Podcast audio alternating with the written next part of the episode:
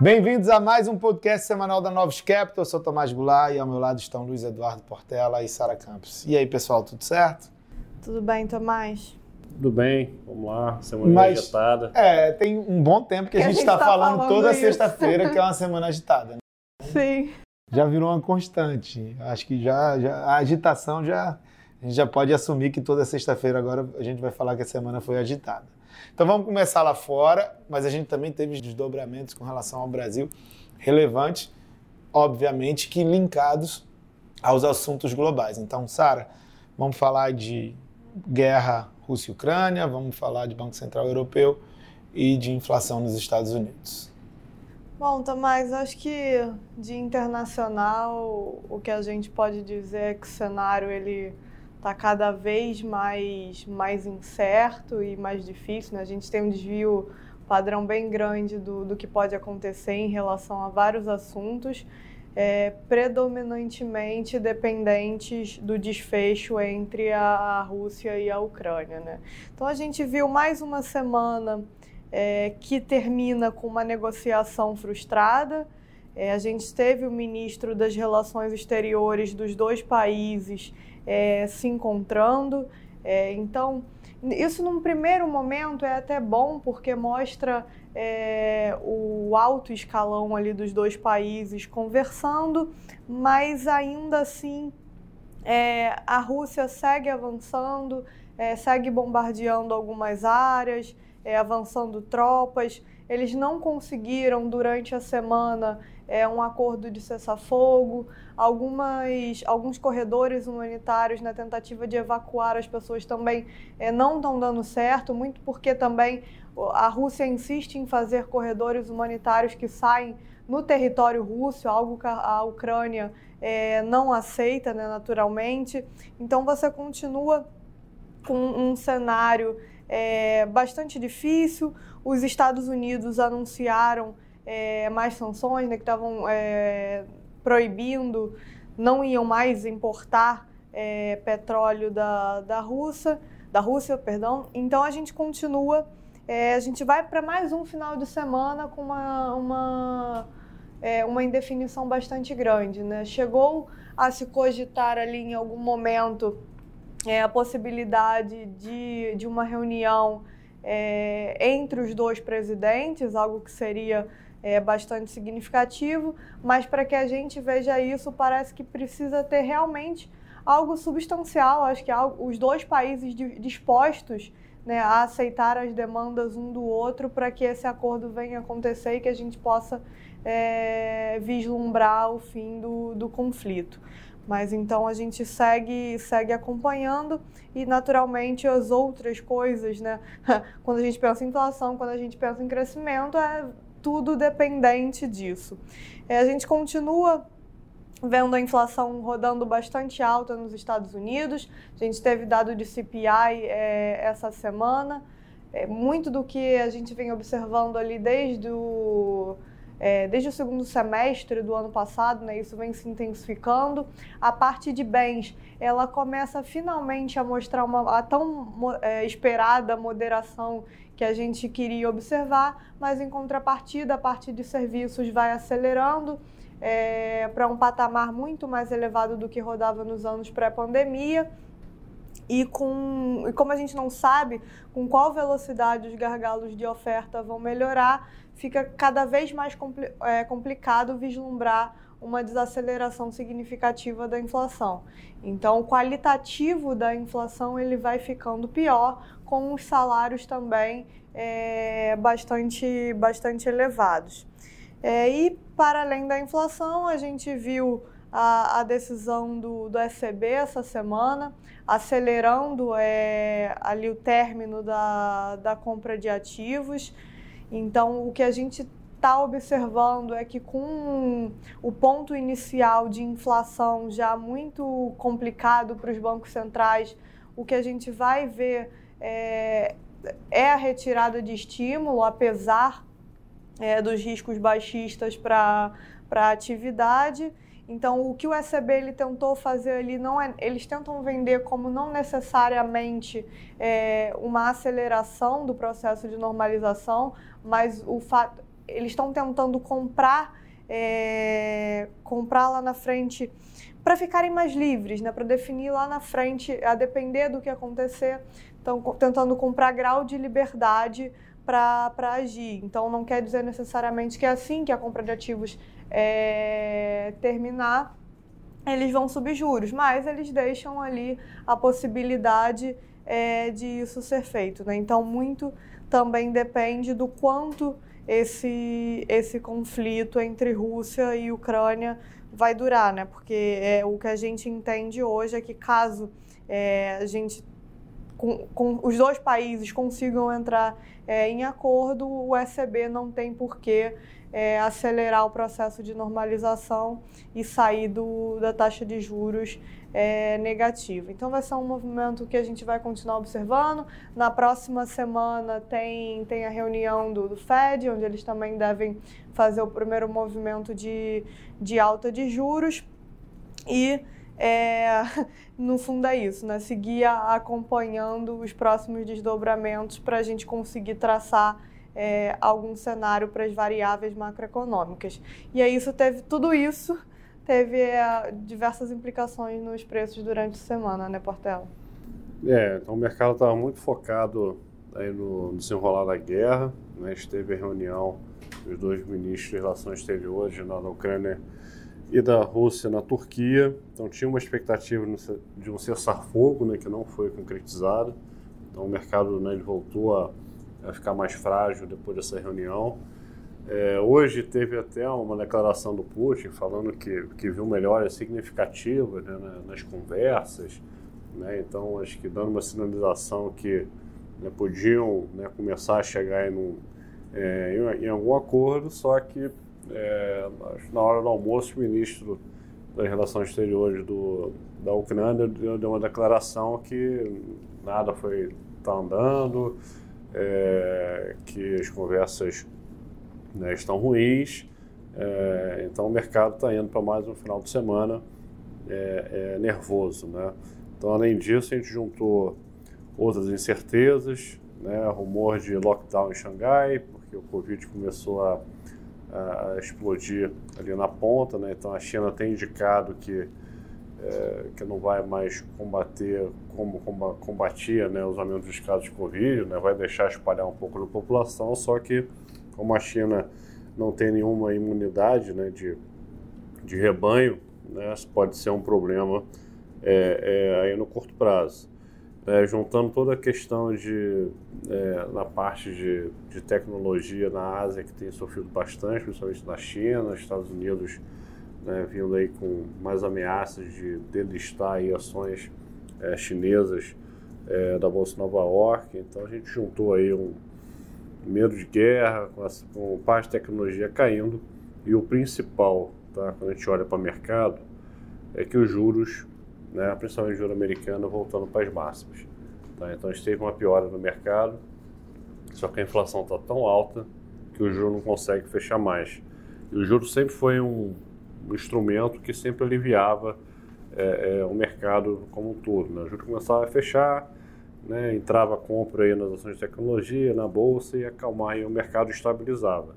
Só que dessa vez a gente não tem né, um Banco Central que vai vir com um alívio nas conversas, nas condições financeiras. O Fed tem que subir o juro, está chegando a reunião. E o que a gente viu essa semana foi né, Bolsa Americana aí caindo quase 3% na semana, juro americano você pegar o 10 anos como base, abrindo aí quase 30 bips na semana, né, fechando aí nos 2%, né, a máxima dele foi ali 2, né, 0,05, né, e a gente está indo para a reunião é, semana que vem. As moedas estáveis na semana, tá? você pega o peso mexicano, o próprio euro, o próprio real aqui andou em linha com, é, com as outras moedas. A bolsa na Alemanha, né, que fechou a semana com uma alta de, de 4%, foi quem sofreu bastante. Tá? Ela não pegou essa piora no final do dia, mas é, olhando para a semana ela, ela performou é, bem. E agora, é, Brasil que está fechando aí feio, né, porque após o reajuste da, da Petrobras, voltam os rumores de greve de caminhoneiros. É, então você pega aí a Bolsa Brasil aí fechando né, com 2,5% de queda é, na semana, o janeiro 27 abrindo aí né, quase 70 bips é, na semana, é, um pouco aí de sem certeza aí de greve aqui no Brasil e os números de inflação né, e atividade aí que seguem, seguem forte, né, Tomás? Exatamente. Vamos começar. É, Brasil, tivemos diversas informações na semana. Vamos começar pela, pelas mais fáceis. É, os números de atividade, a gente teve produção industrial, a pesquisa mensal de comércio, número de contratações de mão de obra. Né, a parte de indústria sofreu em janeiro, é, muito provavelmente porque você voltou a ter alguns problemas na parte de, de, de supply, chain, principalmente de automóveis. Isso afetou a produção industrial, mas quando a gente olha os dados é, já relacionados a fevereiro, você já tem alguma re, é, recuperação contratada, é, então você deveria começar a observar melhora na parte de indústria. Quando a gente olha na parte de comércio, na né, pesquisa mensal do comércio, ela veio melhor do que, do que se esperava, e além disso, o número de contratações é, de trabalhadores formais também é, veio, veio mostrando que, olha, o número de contratações segue firme, indicando que a demanda por mão de obra, é, apesar da desaceleração do PIB que a gente viu no segundo semestre do ano passado, ela ainda segue em num ritmo condizente com o crescimento econômico é, mais elevado. E dito isso, acho que a gente já falou semana passada, a gente está com a projeção de crescimento do PIB de 1% para esse ano. É, a gente acha que os dados existentes até o momento eles afastam qualquer risco é, de número negativo como chegou a ser circular pelo mercado ao final do ano passado. Então, nesse aspecto, você tem informações mais, mais positivas. É, o problema é quando a gente entra na inflação, né? É, inflação, você já está trabalhando hoje em dia com números para o ano fechado entre 6,5% e 7%. Né? Obviamente que tem muito de internacional, né? É, preços de commodities agrícolas para cima, é, principalmente preço de petróleo para cima. É, a Petrobras não aguentou, teve que reajustar, fez um reajuste é, relevante que é, trigou uma, é, uma, uma, uma, revisão dos preços para cima de, deste ano, né, levando a, a números de IPCA entre 6,5 e 7. É, obviamente que ninguém se atreve a prever para onde vai o preço do petróleo, né, no meio de uma guerra. Então, a gente fica muito mais assumindo a partir do preço atual qual que seria o número fechado do ano. É, mas é, a inflação, você não vai conseguir ter a desinflação que você imaginava observar nesse ano, dado que os principais componentes que serviriam para gerar uma desinflação não vão servir mais. É, petróleo, é, normalização de produção de cadeia produtiva, jogando preço de bens para baixo. É, e além disso, na Petrobras você tem toda a discussão, né? Quando você faz o reajuste de preço, você triga é, toda a discussão com relação à política de preços da Petrobras. É, você tem muita pressão dentro do Congresso para que você conceda de alguma forma algum subsídio para que o consumidor não seja tão afetado por esse aumento de preço ligado à guerra. Isso não é um fenômeno só de Brasil, tá? Isso é um fenômeno que acontece no mundo inteiro. Diversos países, de alguma forma, tentam ou subsidiar ou tentam não repassar esse aumento do preço de combustíveis para o consumidor final. É, efetivamente, dado o movimento que você teve no petróleo, isso afeta muito, muito a capacidade da, da população de ter é, uma renda real é, ainda em ganho. E aí isso, principalmente no ano de eleição, isso triga movimento de caminhoneiros reclamando do preço do diesel. Então a gente passou um primeiro projeto é, no Congresso, é, ele dita, esse, esse projeto que passou no Congresso, ele dita sobre é, regras para ICMS, obviamente que tem que ir para o Conselho é, dos Secretários de Fazenda Estaduais para ser ratificado mas é uma tentativa de você mudar a forma como é computado é um imposto é, sobre gasolina e impedir com que ele seja reajustado à medida que você é, tem os reajustes da Petrobras, alimentando ainda mais essa espiral, essa espiral de preço para cima. É, é, e aí né? De alguma forma, o presidente Bolsonaro deu alguma demonstração favorável ao Paulo Guedes, de que, olha, eu aceitei, mas o Paulo Guedes também, por outro lado, começa a ceder algumas sinalizações para o presidente Bolsonaro, olha, a gente vai reduzir IPI de bens industriais, se for necessário a gente vai conceder algum subsídio é, para consumidor de, de diesel e de gasolina, principalmente aqueles mais profissionais é, da gasolina. Então, é, ainda está muito indefinido sobre qual vai ser o resultante final é efetivamente só uma conclusão de que quando você tem um aumento da forma como ocorreu dos preços internacionais de petróleo, isso afeta sobremaneira é, as decisões individuais domésticas e que porventura, é, se a gente for lembrar o 2018, a gente teve a greve dos caminhoneiros que foi muito relevante para preço de ativos, para definição de eleição. Então é, a gente está no meio desse turbilhão aí, é, é um assunto muito relevante aí para frente. Então, para a gente olhar para a semana que vem, né, final de semana aí, continuar acompanhando guerra, greve dos caminhoneiros, né, acho que vão aumentar as notícias, mas a gente está março e abril, né, começa a escoar a safra, então é um período onde os caminhoneiros ganham muito dinheiro, então acho que é muito difícil ter greve agora, mas eu acho que o zum zum zum vai é, vai aumentar até porque eles vão querer né, um auxílio é, é, em troca desse desse reajuste. A gente vai ter, como a Sara falou, a reunião do FED, que vai ser importante, não para essa reunião, que eles vão subir 0,25, mas sinalização para frente.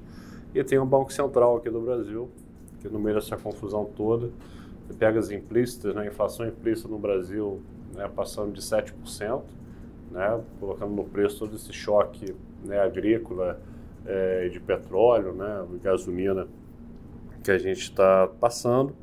É, o Banco Central ficou quieto, nesse período todo. Então, a última comunicação dele oficial foi na sinalização de reduzir o ritmo de alta. Né? Então, a gente até está mais né, para os 100 bips pela comunicação, mas, dado tudo que, aconte que aconteceu, né, a gente pode esperar até uma manutenção do ritmo, não vai ser nada é, é, absurdo. Tá? Então, semana que vem a gente tem, é, acho que, muita coisa importante para acompanhar também. É isso. Então, provavelmente na sexta-feira que vem a gente vai dizer que foi conturbado novamente é, o cenário. Então, pessoal, aproveita o final de semana. Semana que vem tem mais. Obrigada a todos. Até a próxima. Um abraço. Até semana que vem.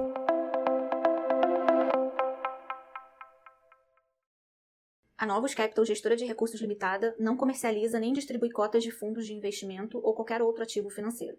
Este podcast não constitui uma oferta de serviço pela Novos e tem caráter meramente informativo. A Novos utiliza informações de fontes que acredita serem confiáveis, mas não se responsabiliza pela exatidão de quaisquer das informações assim obtidas e utilizadas neste podcast, as quais não foram independentemente verificadas. Estas informações podem estar desatualizadas ou sujeitas a opiniões divergentes. Este conteúdo não constitui uma opinião ou recomendação, legal ou de qualquer outra natureza, por parte da Novos, e não leva em consideração a situação particular de qualquer pessoa. A utilização das informações aqui contidas se dará exclusivamente por conta e risco de seu usuário. Antes de tomar qualquer decisão acerca de seus investimentos, a Novos recomenda ao interessado que consulte seu próprio consultor legal.